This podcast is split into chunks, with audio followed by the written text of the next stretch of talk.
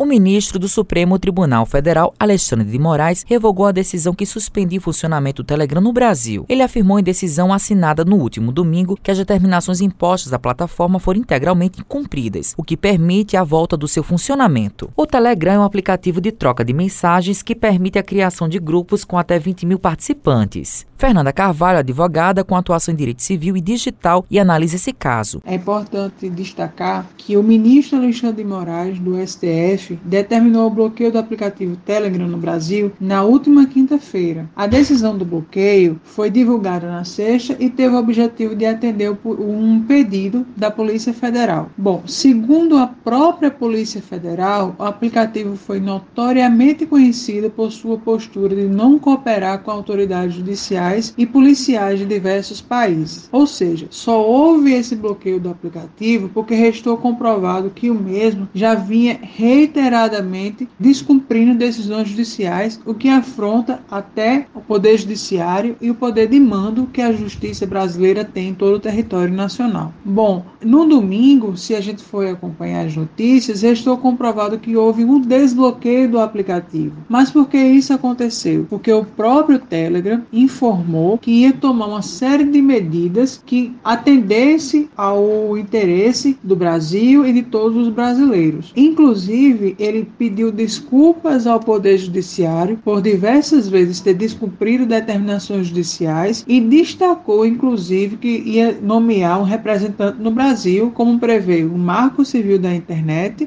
a advogada pontua se o aplicativo está apto ou não para funcionar no Brasil. Está realmente atendendo à justiça brasileira, que os pedidos que foram formulados pela justiça brasileira, ele vai cooperar com o nosso poder judiciário. É, além disso, que vem adotando medidas que de fato visam combater discursos de ódio, práticas de crimes e divulgação de notícias falsas. Eu acredito sim que ele esteja apto para ser utilizado no Brasil. Domingos Melo é empreendedor digital e conta qual o diferencial do Telegram para o seu negócio. O Telegram é um aplicativo que eu acho muito interessante e utilizo há bastante tempo no meu negócio, porque desde o início eu acho que o Telegram oferece recursos diversos que outros aplicativos do mesmo nicho não oferecem. Então, é um aplicativo que tem muitos recursos bacanas, é também um aplicativo que está começando a se popularizar, mas que é menos popular do que outros, e por isso você consegue ter mais atenção, né, ter mais foco para trabalhar sem ser interrompido por mensagens diversas. O empresário fala o que espera da plataforma. Eu concordo com as mudanças na política do Telegram, apesar de ser um aplicativo muito bom e muito útil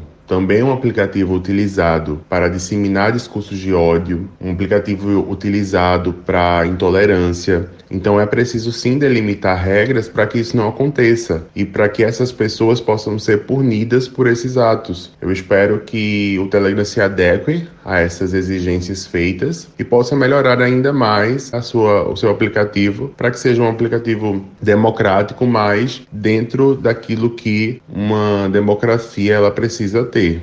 Matheus Silomar para a Rádio Tabajaro, emissora da EPC, empresa paraibana de comunicação.